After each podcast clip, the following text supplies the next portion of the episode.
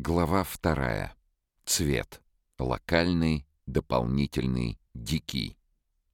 Свет и цвет неразрывно связаны. С научной точки зрения цвет — это отраженный от предметов свет, который попадает на сетчатку глаза, состоящую из рецепторов, палочек и колбочек. Последние из них отвечают за восприятие цвета. Цвет — один из важнейших элементов художественной выразительности.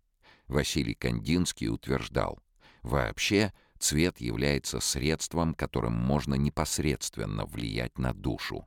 Цвет — это клавиша, глаз — молоточек, душа — многострунный рояль. Художник есть рука, которая посредством той или иной клавиши целесообразно приводит в вибрацию человеческую душу. В данном разделе собраны произведения художников, которые свободно экспериментировали с цветом. Здесь и дробные мазки чистых цветов Николая Мелиоти, и дикие фавийские колористические сочетания в работах неизвестных художников, и сияющие оттенки в пейзажах последователей Михаила Матюшина —